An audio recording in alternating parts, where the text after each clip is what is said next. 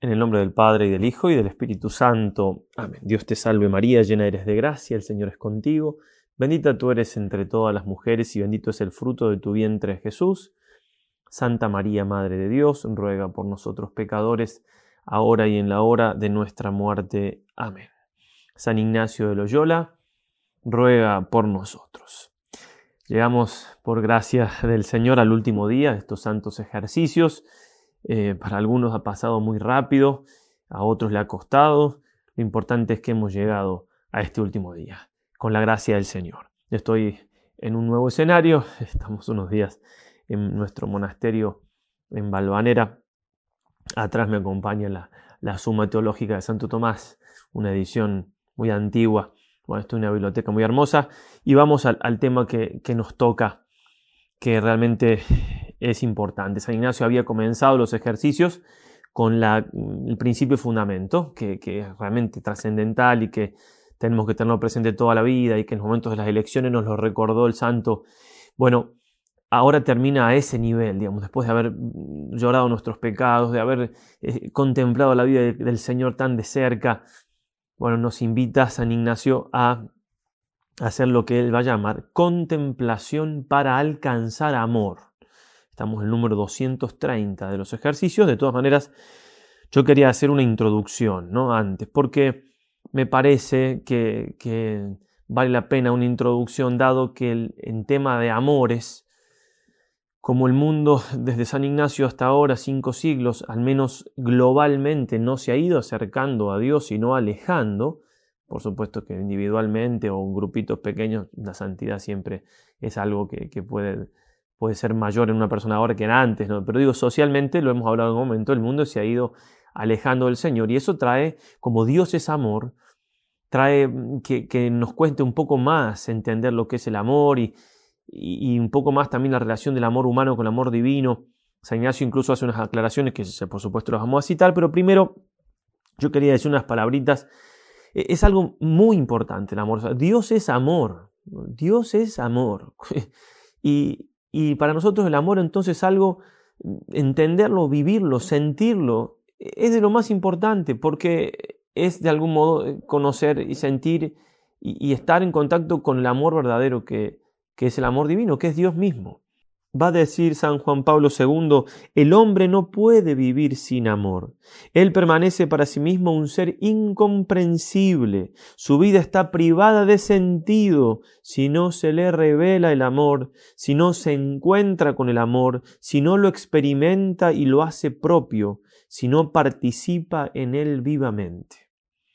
Por esto, precisamente, Cristo Redentor revela plenamente el hombre al propio hombre, porque en Cristo conocemos el amor de Dios.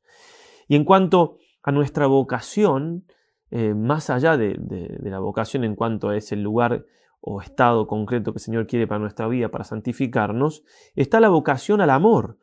Benedicto XVI va a decir, la vocación al amor es lo que hace del hombre auténticamente imagen de Dios. Se hace semejante a Dios en la medida que se convierte en alguien que ama. Decíamos ya más de, una vez, que la gracia supone la naturaleza. Y en este sentido entonces, los amores que percibamos, que conozcamos en lo humano van a ser una ayuda para el conocimiento de lo divino. Tuve la gracia de vivir, de un par de años en un hogar de niños discapacitados mentales o con capacidad diferente, como se llama ahora, y había un niño, hay todavía está todavía ahí en el hogar, eh, Víctor, con, un síndrome Prader-Willis, un síndrome parecido al síndrome de Down, unas cosas, eh, le da cierta discapacidad mental y, también algunas características físicas, eh, piecitos y manos chiquitas y por lo general son gorditos y cuando estaba de buen humor Víctor era muy simpático, también a veces se enojaba. Bueno, pero cuando andaba, cuando andaba de bien humor solía a veces, algunos, y a mí me lo hacía, medio, medio lejos, porque le daba un poco de vergüenza, gritaba. Me decía, Padre, sí, Víctor, le respondía yo. ¿Me quiere? Sí, Víctor.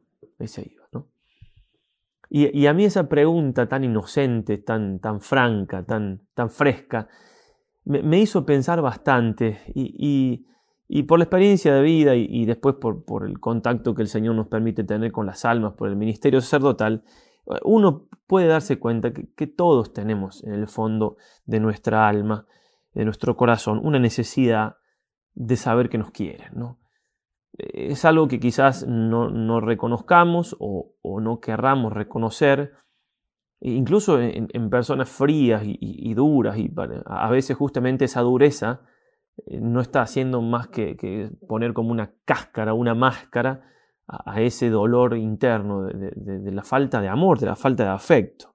Necesitamos que alguno se duela con nuestro dolor, se ría con nuestra alegría, que le importe si nos va bien o mal, si llegamos o partimos, que se alegre de vernos y nos extrañe cuando no estamos, que nos reciba con una sonrisa al nacer y que nos despida con lágrimas al partir. Es como que necesitamos porque somos tan indefensos y cuando nacemos y tan que todo lo tenemos que recibir. Aristóteles va a decir eh, que, nuestra inteligencia, por Santo Tomás también va a seguir esto, eh, cuando nacemos es como una tabla rasa, una tabla rasa, dice, una, hoja en blanco. ¿no? no hay nada escrito. Tenemos que, todo lo que sabemos es porque lo recibimos. ¿sí? Y de algún modo se puede decir lo mismo con respecto a los afectos. ¿no? Todo lo que damos es porque de algún modo lo recibimos. Y si sabemos amar es porque primero hemos recibido amor. Si no hemos recibido amor, no sabemos amar. Sucedió una vez en una de nuestras casas religiosas que bueno, se atendía un grupo de, niños, jovencitos, eh, de un barrio difícil, entonces se le daba de comer, se los sacaba a pasear. Y, un sacerdote una vez encontró uno que, nos estaba robando en un auto, tratando de abrirlo, en un coche. Y entonces lo encontró y, le preguntó por qué, o sea, y, y el niño no con con sus palabras, sino con su gesto. Le puso una cara como diciendo, no sé hacer otra cosa. Y realmente, claro, no sabía hacer otra cosa. Es decir, eh, eh, en el ambiente en que vivía, pobrecito, no había otro ejemplo que, cosas por el estilo, ¿no? Entonces, claro, para amar necesitamos ser amados. Necesitamos recibir para, para dar.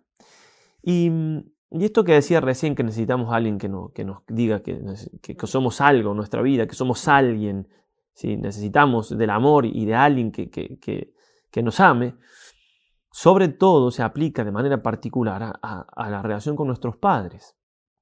Porque, porque son los primeros que tienen que decirnos a nosotros que, somos dignos de amor. Después, cuando pasan los años, uno es grande, eh, con la ayuda del Señor siempre puede uno estar eh, digamos, la, soledad de, un monje, un eremita, de la soledad del, corazón en cuanto al afecto humano de un consagrado se puede vivir perfectamente eh, con la gracia del Señor. Y con, pero, pero digo, sobre todo al comienzo de la vida, cuando está formando la personalidad, hace falta sentir que soy algo para alguien, y, ese es el papel que tienen nuestros padres. Eh, va a decir un psicólogo, Osvaldo Cuadro Moreno, hablando del complejo de inferioridad, lo siguiente. Hay madres que se pasan largos ratos contestando las miradas, los movimientos de labios, los gorgoteos de sus hijitos. Esto produce en el niño una sensación de estima, de la importancia de sus sentimientos y un paulatino descubrimiento de que él es alguien y, más aún, de que merece ser amado. Este es el diálogo, primigenio que no solo ayuda fuertemente a considerar la propia identidad, sino que según nuestra apreciación es básico para el desarrollo de la personalidad. Qué importante esto, ¿no? Y en esto del, amor humano, y me explayo un poquito, mm, porque a donde vamos es el amor divino, pero necesitamos amor de padre y amor de madre. Eh, cada uno hace lo suyo en ese dar amor a sus hijos, ¿no? Cada uno le da una parte que no le puede dar el otro. Por, algo se necesitan los dos para engendrar y así también para que ese, ese útero espiritual, que es la familia, como lo va a llamar San Juan, Santo Tomás de Aquino, eh, cumpla la función de, completar ese ser, de darle toda la capacidad plena de ser hombre, ¿no?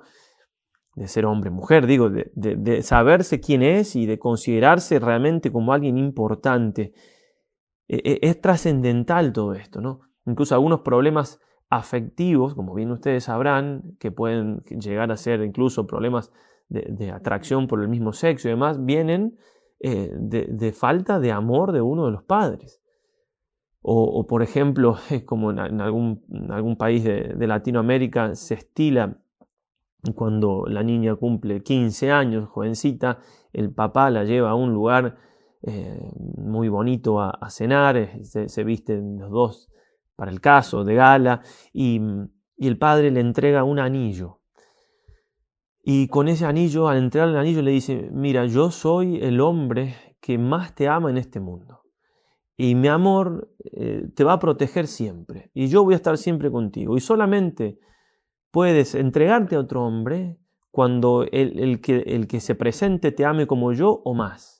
Y sea capaz de darte otro anillo que reemplace este y te ame para toda la vida.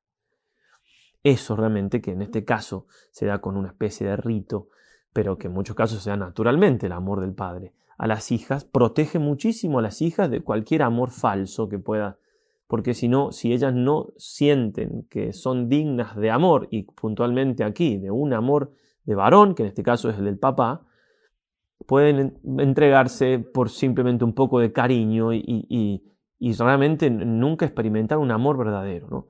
Y análogamente puede decirse lo mismo con el amor de un hijo para con su madre.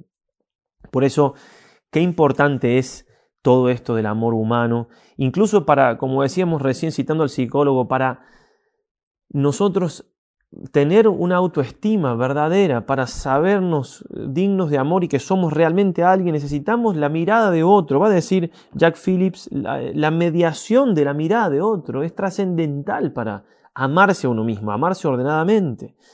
Dice así, para amarnos necesitamos de una mediación, de la mirada de alguien que, como el Señor por boca de Isaías, nos diga, eres a mis ojos de muy gran estima, de gran aprecio y te amo. Y bueno, esto que estamos diciendo en el plano humano, que es muy importante, eh, recubre una, una mayor importancia cuando uno lo aplica y lo, lo trasciende al amor divino. Porque la gracia supone la naturaleza, entonces uno puede tener dificultades en el trato con Dios, en nuestra relación con Dios, que parten de la base de la dificultad con el trato de quienes de algún modo nuestra vida hacen las veces de Dios, que son nuestros padres, porque son los primeros que me tienen que amar. Y yo de ahí puedo saltar al amor de Dios. Santa Teresita, niño Jesús, decía que para ella era muy fácil conocer el amor de Dios por los padres que tenía. Y bueno, realmente, claro, es una gracia. Y, bueno, de, todos modos, nosotros podemos, como vamos a decir, podemos curar eso con el amor de Dios. Pero, pero es importante entender todas estas cosas para entendernos a nosotros mismos y, ver dónde puede haber quizás una falla natural que nos impide. De hecho, hay un, libro de un, muy buen psicólogo de Estados Unidos, Paul Bitts, que se llama La fe de los huérfanos, psicología del ateísmo. ¿no? Y va mostrando cómo Muchos ateos lo son por la falta de un padre, o porque el padre estuvo presente, pero, pero de algún modo estuvo ausente porque no hizo las veces de o, hizo lo contrario. Entonces, claro, inconscientemente, no hace falta que sea algún proceso lógico, pero si, si Dios es padre y mi padre no estuvo, o mi padre estuvo pero no hizo lo que tenía que hacer, entonces Dios no existe, ¿no? Bueno, todo esto entonces nos ayude a, por un lado, a tratar de descubrir en nosotros si alguna de estas cosas puede haber causado alguna herida. ¿Por qué? Porque hay que ir curándola con el amor de Dios. Con el amor de Dios. Si se puede hacer algo en lo humano, reconciliarme con mis padres, lo que sea, todo eso ayuda, por supuesto. Pero el amor de Dios cura todo esto. No es que si yo he tenido un problema afectivo, alguna herida, quede así para siempre. No, por supuesto que no. Con la gracia de Dios, la gracia sana y eleva. También, por otro lado, nos puede ayudar a entender cuánta responsabilidad tenemos nosotros en cuanto padres, madres, padres espirituales, de, realmente hacer lo que debemos hacer, dando amor a quien tenemos que dar y también eh, evitando las omisiones que suelen también dar, hacer tanto daño, porque no solamente es no hacer el mal, sino en todo esto justamente hacer el bien y todo el bien que se pueda. Vamos ahora entonces a directamente a entrar a la meditación, que en realidad San Ignacio la titula Contemplación para alcanzar amor. Es una contemplación, es una mirada. Vamos a ver cómo nos enseña el santo, una mirada a todo lo que Dios ha hecho por nosotros en nuestra vida, para nosotros también aprender a amarlo gracias a eso. San Ignacio comienza de todos modos haciendo dos aclaraciones que muy bien vienen al caso. La primera nota va a, ser, va a decir él, número 230. Primero conviene advertir en dos cosas. La primera es que el amor se debe poner más en las obras que en las palabras. Dirá San Juan en su primera carta, Hijos míos, no amemos de palabra y con la lengua, sino con obra y de verdad. Y San Juan Pablo II, la caridad de las obras corrobora la caridad de las palabras. San Ignacio nos ha enseñado a hacer esto en todos estos ejercicios, ¿no? porque hemos hecho muchos actos de amor. ¿Eh? Arrepentimiento de los pecados, llorar, llorar, los pecados si hemos podido, pedir esa gracia, seguir a Cristo Rey, entregarnos a Él, conocerlo para más amarlo. Bueno, en fin, ustedes lo saben muy bien. Pero la palabra amor, aunque la habremos usado en los coloquios, muchos los han escrito en los mensajes, sin embargo, el santo no la ha usado prácticamente. En todo el libro de los ejercicios la palabra amor aparece 22 veces, 15 veces aplicado al amor de Dios. Y el del amor del ejercitante, de nosotros, a Dios solamente dos veces aparece. Una vez aquí y otra vez en cuando hacemos la meditación del infierno. Si del amor a Dios me olvidare por mis faltas, se acordarán. ¿Y por qué hace esto el santo? Hacernos hacer actos y porque justamente uno puede creer que ama porque dice que ama. Y para amar de verdad, mucho más dicen las palabras, las obras, que las palabras. Cuidarnos entonces de eso y ver si nuestra oración le decimos al Señor que lo amamos, que está muy bien, ver si realmente eso se condice con nuestra vida, porque podemos estar confundiéndonos y, no estar amando de verdad. Y ahí, por ejemplo, todo lo que implica la, la, meditación de los tres binarios, ahí cómo está mi voluntad, todo eso es amor, son tres grados de amor, o sea, un amor verdadero y los otros que son medio egoístas. Bueno, cito un autor y seguimos a la otra nota, dice, todo aquel que quiere entrar por el camino del verdadero amor divino, se prepare a obrar más bien que a hablar. Si obra, habrá amor, aunque calle. Si no obra, por más que diga, no habrá verdadero amor. Obra mucho y habla cuando sea conveniente y tendremos el verdadero punto del amor. Segunda nota, dice el santo, el amor consiste en comunicación de las dos partes, es a saber, en dar y comunicar el amante al amado lo que tiene o de lo que tiene o puede, y así por el contrario, el amado al amante, de manera que si el uno tiene ciencia, dala al que no la tiene, si honores y riquezas, y así el otro al otro. Y aquí hay que hacer una distinción entonces en lo que es el amor de concupiscencia y el amor de benevolencia. El amor de concupiscencia es el amor que tenemos a las cosas por el bien que nos reportan a nosotros, aunque algún, de algún sentido también se puede aplicar a las personas, vamos a ver cómo. Y el amor de benevolencia, benevolere, querer el bien en latín, es el amor que tenemos a las personas por el cual buscamos el bien de ellas y no el bien nuestro. Santo Tomás va a decir, amar es querer el bien a alguien, así de sencillo. Una manzana, por ejemplo, le tiene algún tipo de amor, de deseo, eh, pero es un amor por mí mismo, no por la manzana. Y, si la manzana la lavo y, le quito la cáscara, es todo pensando en mí, no pensando en la manzana. Ahora, si yo trato a una persona de ese mismo modo, la transformo en un objeto, ¿no?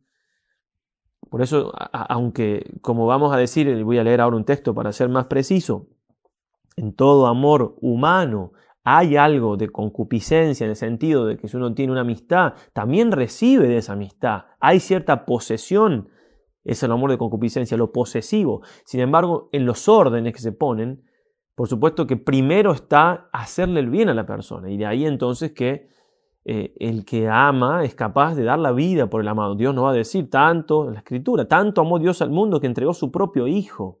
Y el Señor va a decir, no hay amor más grande que dar la vida por los amigos.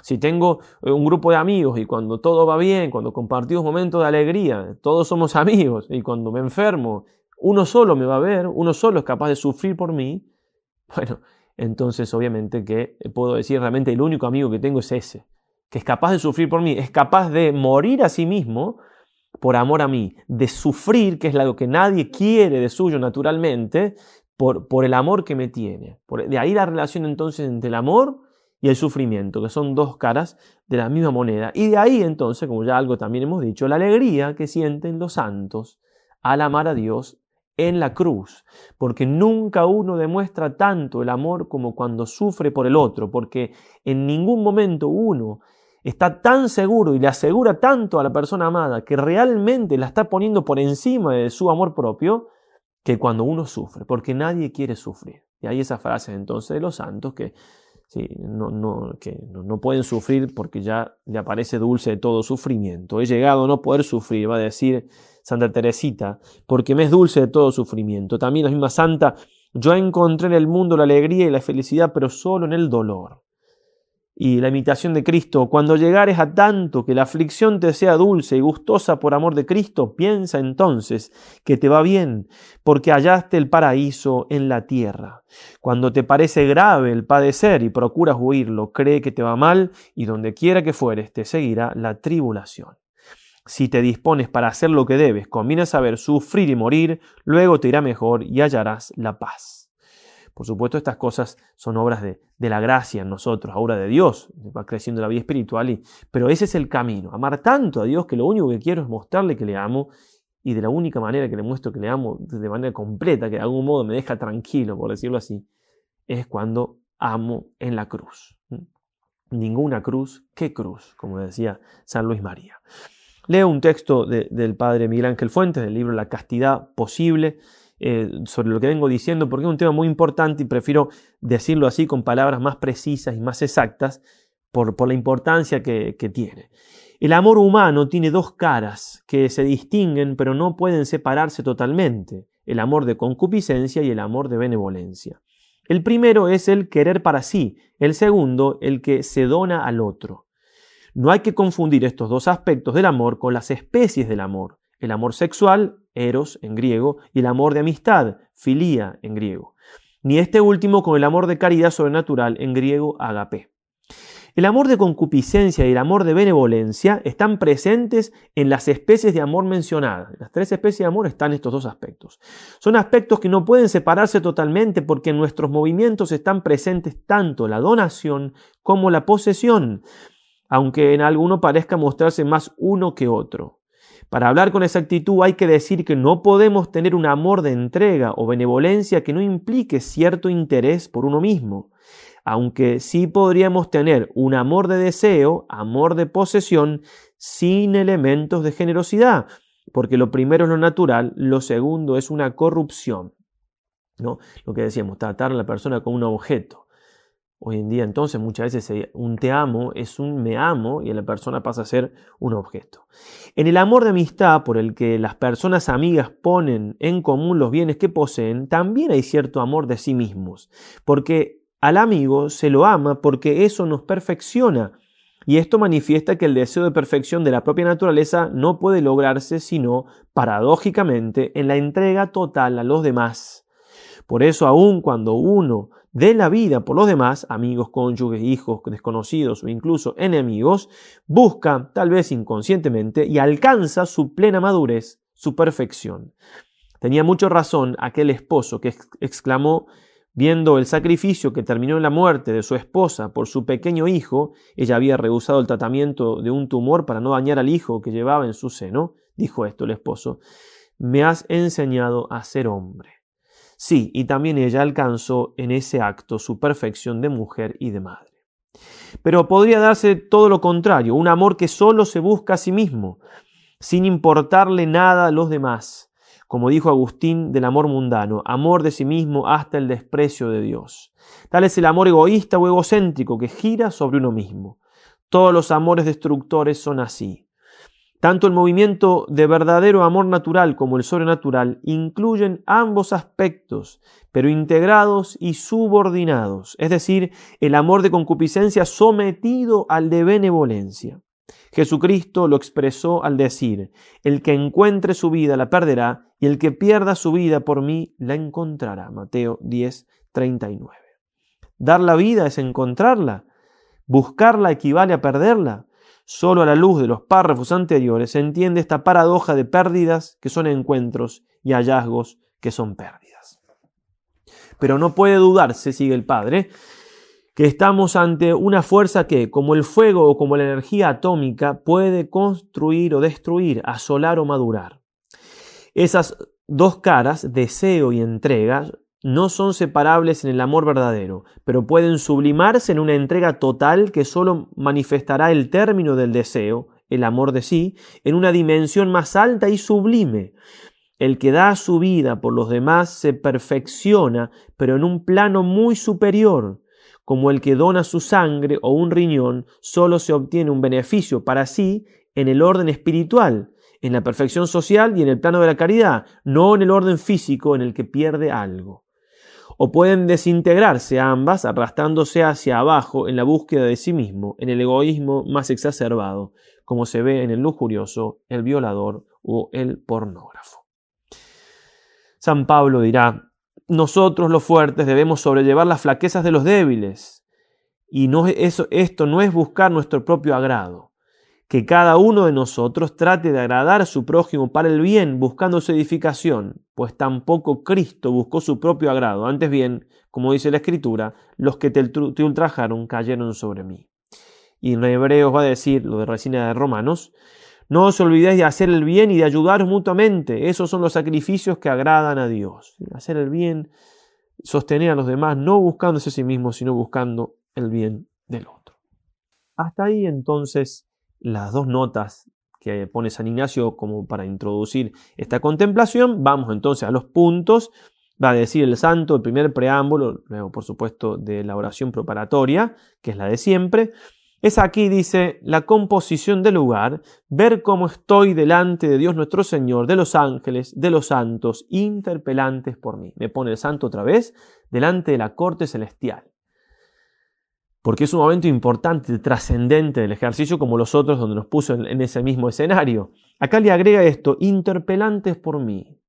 Debe ser que necesitamos eh, una intercesión particular de los santos y tenemos que aprovechar y pedirle a ellos que nos ayuden a encontrar ese verdadero amor que ellos encontraron, que va a ser justamente primero conociendo el amor que Dios nos tiene. Segundo preámbulo, pedir conocimiento interno de tanto bien recibido para que yo, enteramente reconociendo, pueda en todo amar y servir a su divina majestad. Voy a leer de nuevo, haciendo énfasis en las palabras que enfatizan, valga la redundancia, lo que quiere el santo que alcancemos. Dice así, será aquí pedir conocimiento interno. Ya hemos hablado de eso, ¿no? Del bien recibido, no, no, de tanto bien recibido. Para que yo reconociendo, no, enteramente reconociendo, pueda amar, no, no, pueda en todo amar y servir a su divina majestad. Realmente esas, esas vueltas de rosca, esa intensificación de los términos nos tiene que ayudar a ver dónde estamos apuntando para pedir así con esa fuerza al Señor. Vamos entonces al primer punto de la contemplación, que es de algún modo el resumen de todo lo demás. Yo voy a leerlo, voy a comentarlo y después los otros lo voy a leer más rapidito porque, como digo, está todo resumido y condensado en este primero, al menos a mi modo de ver. El primer punto, dice el santo, es traer a la memoria los beneficios recibidos de creación, redención y dones particulares, ponderando con mucho afecto cuánto ha hecho Dios nuestro Señor ponderando con mucho afecto cuánto ha hecho Dios nuestro Señor por mí y cuánto me ha dado de lo que tiene. Y consiguientemente el mismo Señor desea dárseme en cuanto puede según su ordenación divina. Y con esto reflectir en mí mismo, considerando con mucha razón y justicia lo que yo debo de mi parte ofrecer y dar a la su divina majestad, es a saber, todas mis cosas y a mí mismo con ellas, así como quien ofrece afectándose mucho. Y nos pone el santo una oración que puede ser tranquilamente el coloquio, pero que la vamos a dejar para el final, justamente por eso.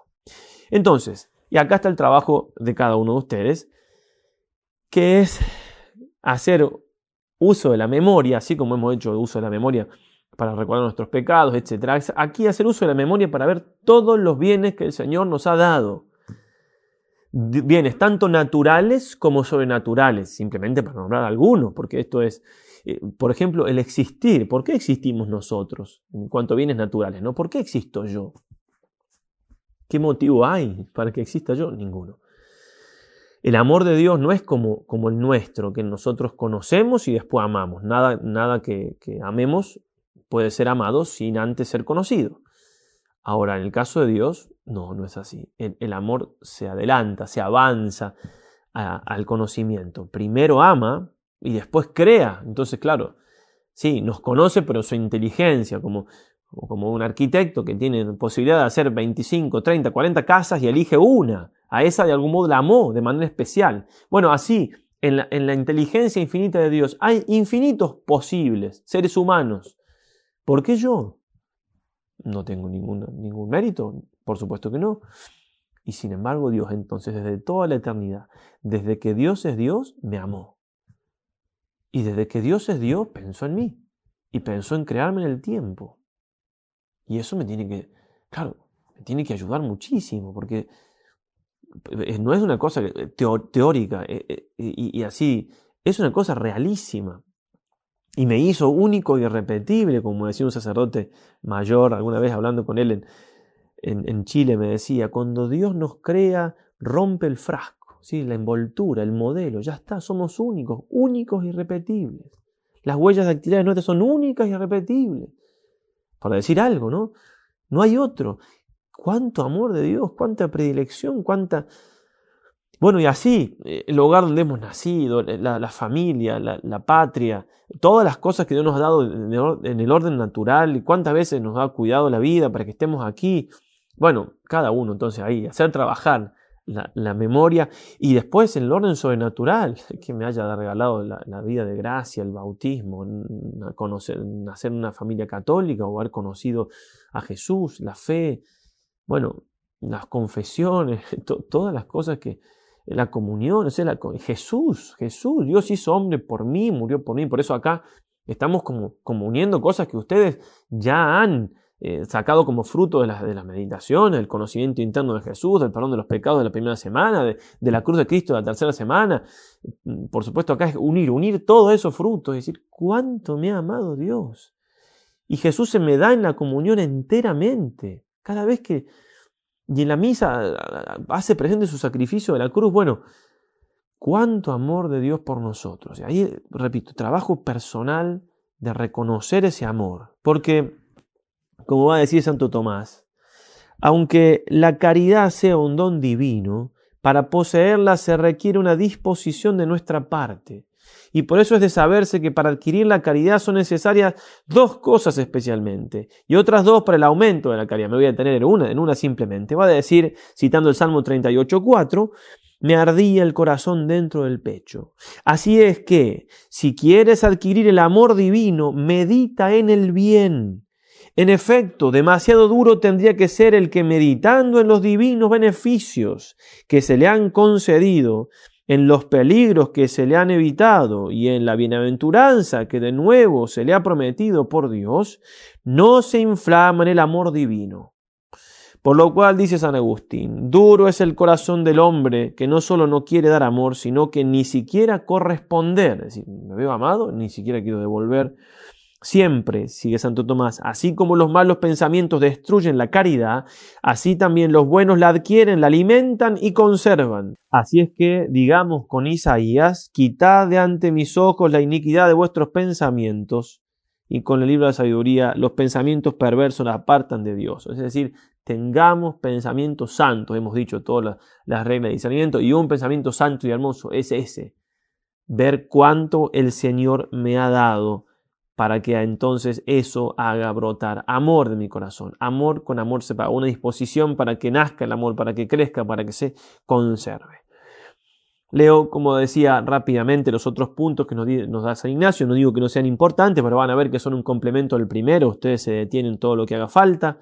Segundo punto, mirar cómo Dios habita en las criaturas, en los elementos dando ser, en las plantas vegetando, en los animales censando, en los hombres dando entender y así en mí, dándome ser, animando, censando y haciéndome entender. Asimismo, haciendo templo de mí, siendo creado a la similitud e imagen de su divina majestad. Otro tanto reflexionando en mí mismo, por el modo que está dicho en el primer punto, es decir, todo lo que recibo, todo lo que tengo que dar. O por otro que sintiere mejor. De la misma manera se hará sobre cada punto que se, eligie, que se sigue no va a caer el santo en absoluto en un panteísmo, ¿no? Pero sí que Dios está presente en las cosas, ya lo hemos hablado, y está presente porque me ama. las cosas han sido creadas para el hombre. Entonces Dios me está, en la creación que nos rodea, Dios me está diciendo, te amo. Y, una, creación superabundante ha hecho y después en nosotros nos está dando todo lo que necesitamos para vivir. Eh, nos está amando. Y, es más, eh, está en nosotros por la gracia. Bueno, es una cosa que de algún modo tenemos como que extasiarnos de, todas estas cosas para animarnos justamente a, reconocer y a devolver amor. Tercer punto, considerar cómo Dios trabaja y obra por mí en todas las cosas creadas sobre la faz de la tierra. Esto es, se comporta al modo en que se trabaja en cada cosa, así como en los cielos, elementos, plantas, frutos, ganados, etc., dando ser, conservando, vegetando y censando. Después reflexionar en mí mismo, cómo Dios está en todas las cosas haciendo su trabajo divino, porque, porque me ama. San Juan de Ávila. Y como, y como habéis entendido por lo que en vos pasa, cómo Dios es el que os ha dado el ser y el obrar, así en todas las criaturas entended lo mismo, y considerando en todas a Dios, seros a todo un espejo luciente que os represente al Creador, y así podrá andar vuestra ánima unida con Dios y en sus alabanzas devota, si vos en las criaturas otra cosa sino a Dios no buscáis. En este sentido, no recuerdo si es de San Francisco de Asís, porque me parece también lo escuché de San Ignacio de Loyola, eh, mirar una flor, ¿no? Y decir, no, basta, basta, no me hables más de Dios. Al tener el corazón purificado, la mente purificada por, por la vida espiritual, claro, ven a Dios en todas las cosas y en todo. En el cuarto y último punto, San Ignacio dirá lo siguiente. Por último, mirar cómo todos los dones y bienes descienden de arriba, y así la justicia, bondad, piedad, misericordia, etc. Así como del sol descienden los rayos y de la fuente las aguas, etc. Después acabar reflexionando en mí mismo, como está dicho, acabar con un Padre Nuestro y un coloquio. Que el coloquio vamos a terminarlo con el texto que él nos traía recién. Bien, ver entonces todos los bienes que vienen de Dios, como el sol viene en los rayos, todo bien, todo bien viene de Dios. Él es el, principio de todo bien, es el bien por antonomasia. Y bueno, y reflexionar en mí mismo cómo yo debo devolver ese bien, cómo al ser amado debo amar. Nosotros habíamos hablado de la importancia del amor humano, siempre en orden a llegar a este amor divino. Y para esto quiero citar eh, un comentario que hace Monsignor Strobinger de la primera carta de San Juan, capítulo 4, versículo 16, son esos comentarios que hay que poner en un cuadrito, como decíamos ayer, junto con el de Benedicto XVI. Dice así San Juan, en cuanto a nosotros hemos conocido el amor que Dios nos tiene y hemos creído en ese amor.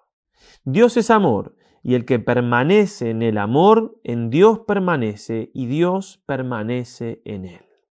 Y ahora sí entonces el comentario de Monseñor Stronger Permanecer en el amor no significa, como muchos pensarán, permanecer amando, sino sintiéndose amado. Según vemos al principio de este versículo, hemos creído en ese amor. San Juan, que acaba de revelarnos que Dios nos amó primero, versículo 10, nos confirma ahora esa verdad con las propias palabras de Jesús que el mismo Juan nos conservó en su Evangelio. Permaneced en mi amor, Juan 15, 9. También allí nos muestra el Salvador este sentido inequívoco de sus palabras, admitido por todos los intérpretes. No quiere él decir permaneced amándome, sino que dice yo os amo como mi Padre me ama a mí. Permaneced en mi amor, es decir, en este amor que os tengo y que ahora os declaro. Lo que aquí descubrimos es, sin duda alguna, la más grande y eficaz de todas las luces que puede tener un hombre para la vida espiritual, como lo expresa muy bien Santo Tomás diciendo, nada es más adecuado para mover el amor que la conciencia que se tiene de ser amado. No se me pide, pues, que yo ame directamente, sino que yo crea que soy amado.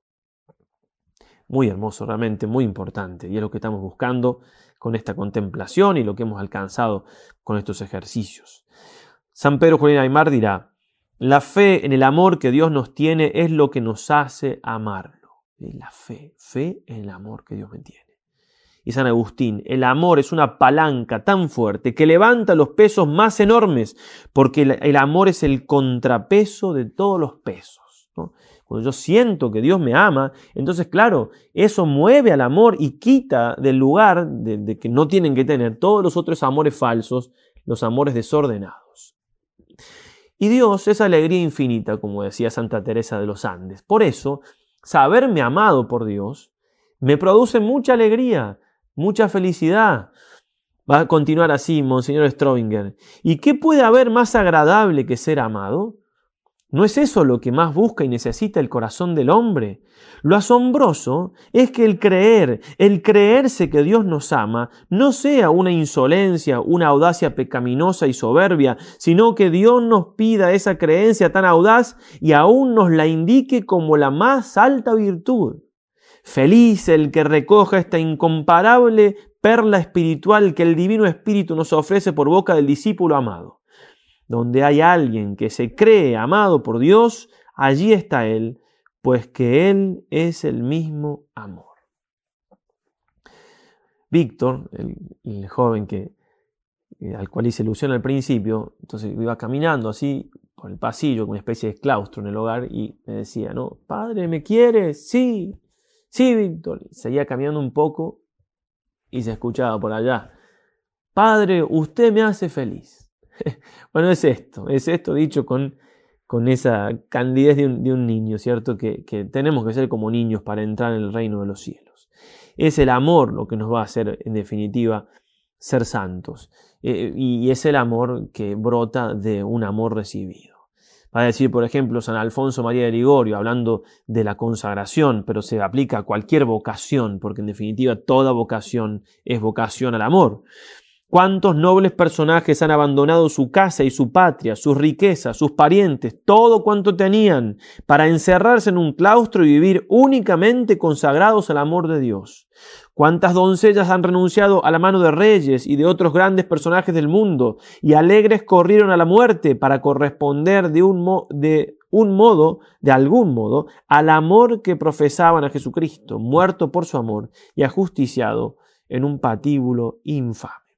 Sor Isabel de la Trinidad, ya agonizando, le decía a las hermanas que estaban junto a ella, a la tarde de la vida todo pasa, solo permanece el amor. Es preciso hacerlo todo por amor. San Juan de la Cruz va a decir, en el atardecer de la historia vamos a ser juzgados en la caridad.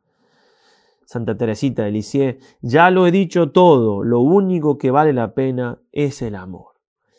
Y un amor que no tiene límites, un amor que tiene que ir creciendo. Nunca uno puede decir, ya amo suficientemente a Dios. ¿no? San Bernardo, la medida de amar a Dios es amar sin medida.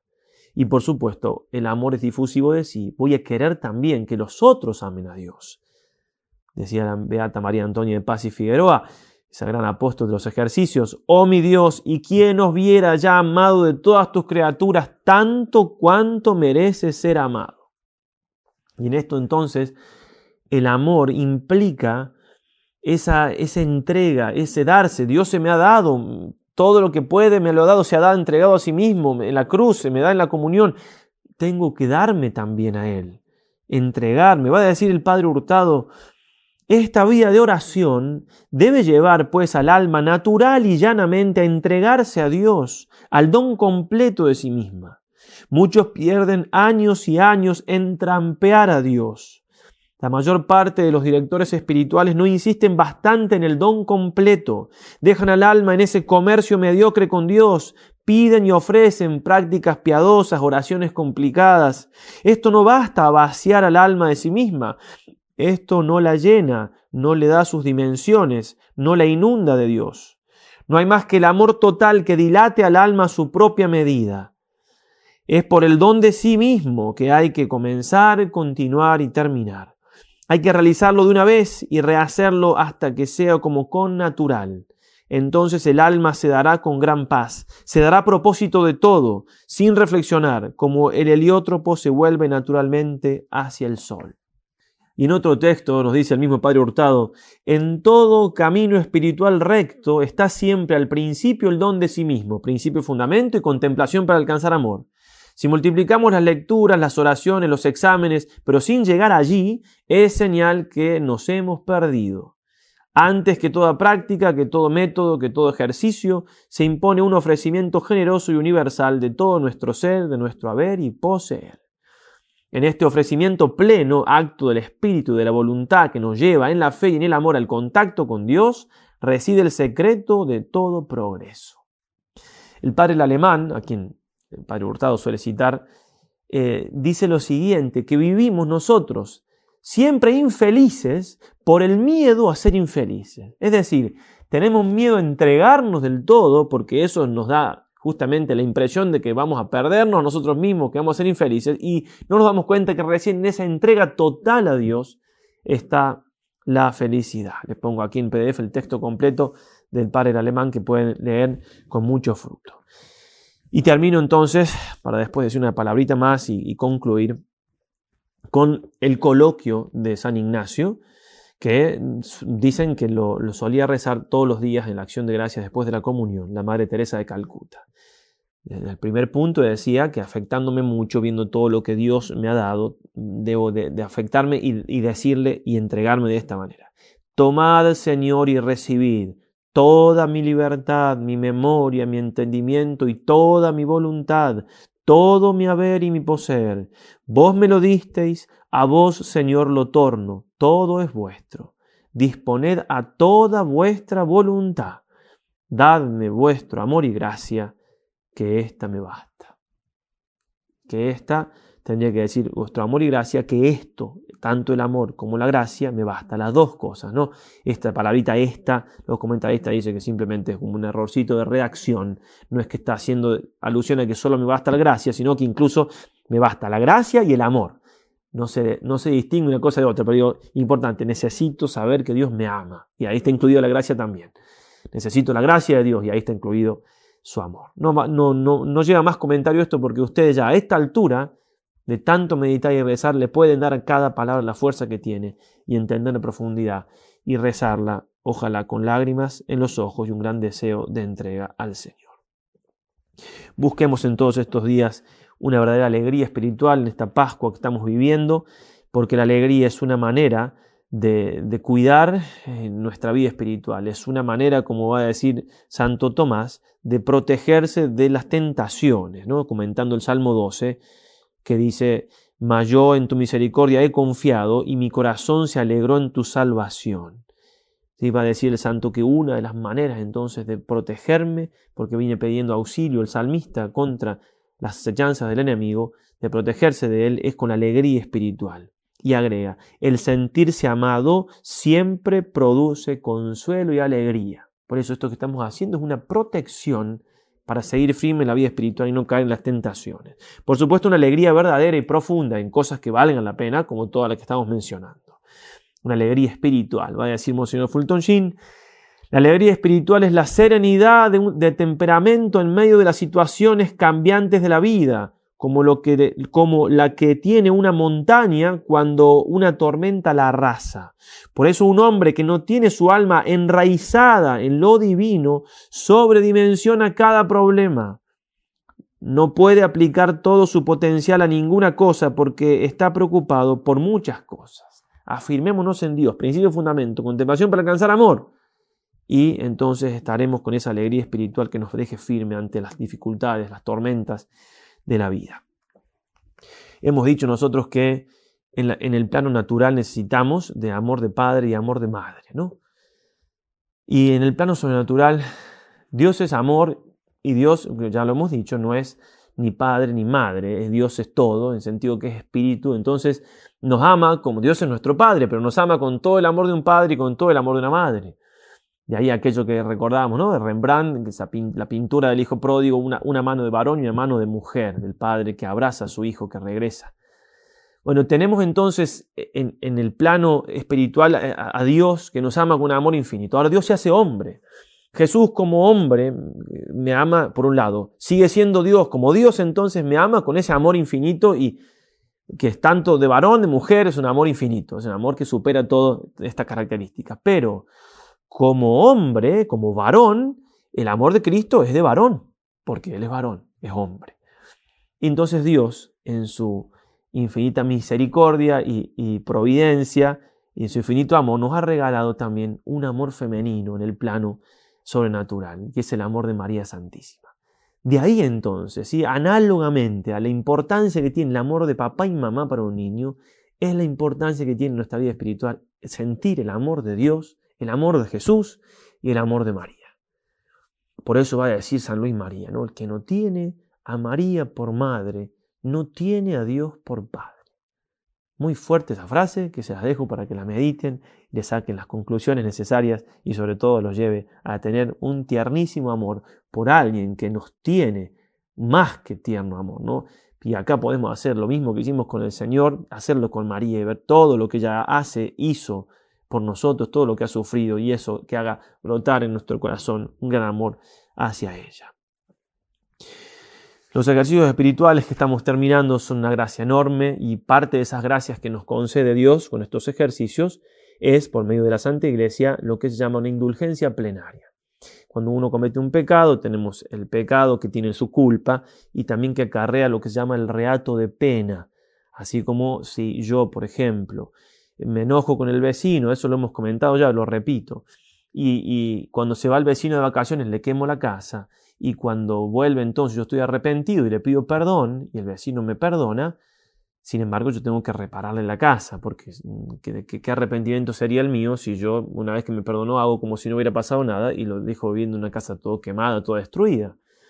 Lo mismo se diga, por ejemplo, cuando ofendemos a alguien y, queremos recibir el perdón y, eh, seres queridos. Además, uno trata al ser querido con mucho mayor deferencia y cariño para también restituir ese amor herido, ese corazón herido. Lo mismo con Jesús nuestro Señor. Las ofensas que he hecho yo me tienen que llevar a ser más bueno con Él, amarlo más, porque se me ha perdonado más, tengo que amarlo más. Es una cosa natural, lo dice el Señor en esa parábola, ¿no? ¿Quién, tiene más amor, el que se le perdonó cien o el que se le perdonó, perdonó mil?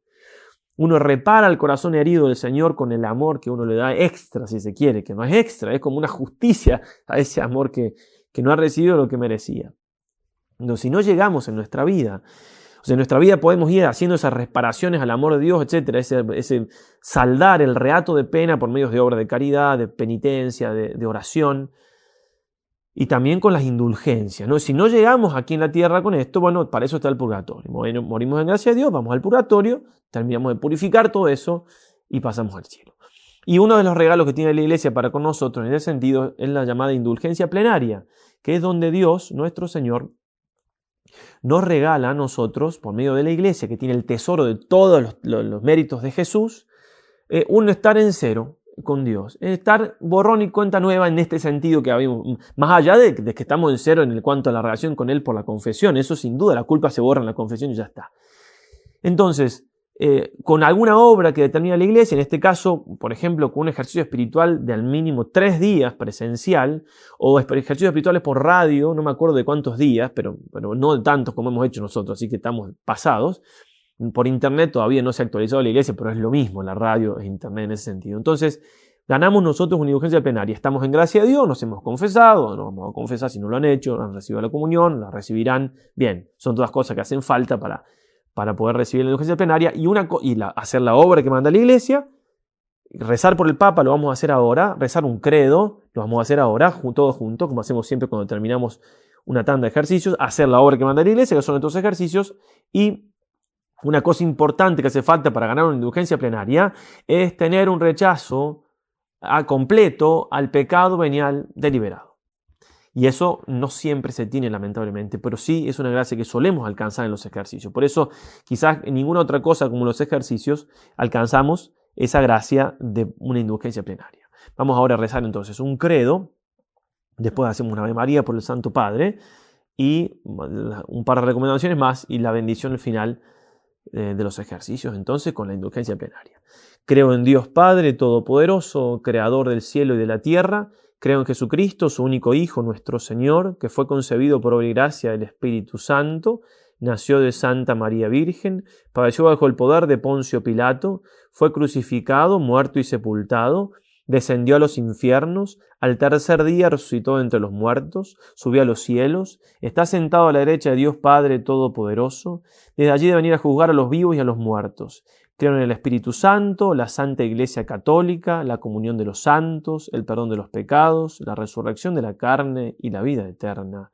Amén. Por el Santo Padre. Dios te salve María, llena eres de gracia, el Señor es contigo, bendita tú eres entre todas las mujeres y bendito es el fruto de tu vientre Jesús. Santa María, Madre de Dios, ruega por nosotros pecadores, ahora y en la hora de nuestra muerte. Amén. Gloria al Padre, al Hijo y al Espíritu Santo, como era en el principio, ahora y siempre, por los siglos de los siglos. Amén. Antes de la bendición final, terminamos los ejercicios. ¿Qué sigue ahora? Bueno, la quinta semana no es otra cosa que la perseverancia en lo que ya han visto que debían hacer. Parte de estos ejercicios era, ¿se acuerdan? Hacer la reforma de vida, el plan de vida, que si no lo hicieron, tienen que hacerlo, ¿cierto? Entonces, ¿qué, qué seguimos haciendo ahora? Y bueno, seguimos con lo que hemos, hemos planeado que íbamos a seguir. Esa es la quinta semana. Eh, me, he propuesto la oración que voy a hacer todos los días, la lectura espiritual. Si vengo hace 50 días dedicando una hora por día a estas cosas, a veces un poco más, bueno, esa hora quizás no, pueda, no pueda, va a poder ser una hora, pero quizás media hora a la oración, a meditación de la palabra, al rezo del Santo Rosario, lectura espiritual. Bueno, ya hemos hablado de todos estos temas. Se trata de perseverar. Y los ejercicios sí, terminaron, pero no terminan. Porque, primero porque tienen mucho material aquí que sí, va a estando a disposición. Entonces pueden volver a meditar algunas cosas o todo el material extra que, que se dio está ahí y acá en la web y ustedes lo, lo, pueden ver y lo pueden. Entonces hay mucho material para seguir Además, eh, no todos los sacerdotes, pero, pero varios van, van, vamos a seguir atendiendo consultas. Y esto, la página de ejercicio tiene muchos años y seguiremos en ese sentido. También de paso pueden invitar a quien quiera, sepa que los ejercicios, aunque los empezamos ya el 17 de febrero, primer, el miércoles de ceniza, se puede empezar en cualquier día del año. Y más, si alguien quiere hacerlo en retiro o un día más reducido, nos escriben y si bien ponemos la, las opciones de la página, nos pueden escribir y adaptamos el ejercicio a unos X días que, necesiten, ya sea 30 días en la vida cotidiana, sacando algunas meditaciones, o menos días pero en retiro, tiempo completo, bueno, todas las opciones que podamos para que los ejercicios lleguen a la mayor cantidad de gente que se pueda. Entonces la perseverancia es eso, la perseverancia es cumplir, llevar a la práctica lo que he visto, seguir eh, poniendo en práctica el discernimiento de espíritu en mi vida, volver a, ver tres binarios si hace falta. Es decir, San Ignacio no hizo los ejercicios en Manresa y después eh, su vida en los ejercicios. Así lo dicen los, los, biógrafos. Él vivía el ejercicio. O sea, el ejercicio era su alma puesta, escrita ahí. Tratemos de que nuestra vida sea así también. Eso es la perseverancia, eso es la quinta semana. Bueno, una alegría, eh, también en, mi caso tengo un poco de, si bien fueron muy exigentes, gracias a Dios, pero también un poco de nostalgia porque ya terminamos, pero ah, por ahora no hemos muerto, así que eh, seguiremos eh, colaborando en todo lo que podamos. Bueno, agradezco de corazón a todos los que han ayudado en, estos, en esta tanda de ejercicios. Por supuesto que el que pone la cara acá, si se quiere, o la, la cara repetida soy yo, pero hay mucha gente, como ustedes saben, hay quienes ayudaron con, bueno, con todas las cosas, con los textos, con, la, con, todo, con todo, con el responder las consultas, eh, por mandar los mensajes por las distintas formas que las mandamos. Eh, bueno, en fin, si los tengo que nombrar a todos son muchos eh, y, a veces algunos creo que no quieren ni siquiera que los nombre. En algún caso, incluso como todos los que han ayudado, seguían con sus actividades normales. En algún caso, una de las personas que ayudaba tuvo que que, pedirme unos días no ayudar porque, porque estaba un poco ya pasada de vuelta por, por, la cantidad, sobre todo al comienzo, de cosas que había que responder y demás. Siempre digo, simplemente digo, cómo, eh, cómo el sacrificio de muchos hizo esto. Además del sacrificio de ustedes en hacerlos, por supuesto.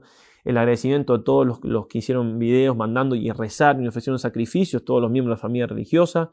El agradecimiento a los más de 20 sacerdotes que respondieron consultas. Bueno, esto, digo, hemos sido un equipo, hemos sido una familia y eh, somos una familia también ahora con ustedes. Agradezco también cómo han participado, los comentarios que han dejado, todo eso ha ayudado mucho y se han ayudado mucho. Todo sea para mayor gloria de Dios, salvación de las almas, sea para nuestra felicidad aquí en la tierra y para siempre en el cielo. Y ahora entonces, yo le doy la bendición, con, con el, generalmente lo hacemos con una cruz, y digo benedicamus domino, que significa bendigamos al Señor, y ustedes responden deo gracias, lo voy a hacer yo en voz baja, que significa demos gracias a Dios. Con eso terminamos los ejercicios. Y entonces, si alguno se muere dentro de poquito, que hablábamos parece de la muerte, bueno, a pesar de cierto dolor que puede haber, se puede hacer una buena fiesta porque están justo para irse ya, ni siquiera pasar por el purgatorio, y les pedimos ya desde ahora que intercedan por nosotros ante el Padre Celestial. El Señor esté con vosotros y con tu espíritu, la bendición de Dios Todopoderoso, del Padre, del Hijo y del Espíritu Santo, descienda sobre vosotros y los acompañe siempre. Amén. Estos santos ejercicios han terminado, podemos quedar en la paz del Señor. Demos gracias a Dios. Benedicamus Domino, Deo gracias. Ave María Purísima, sin pecado concebida.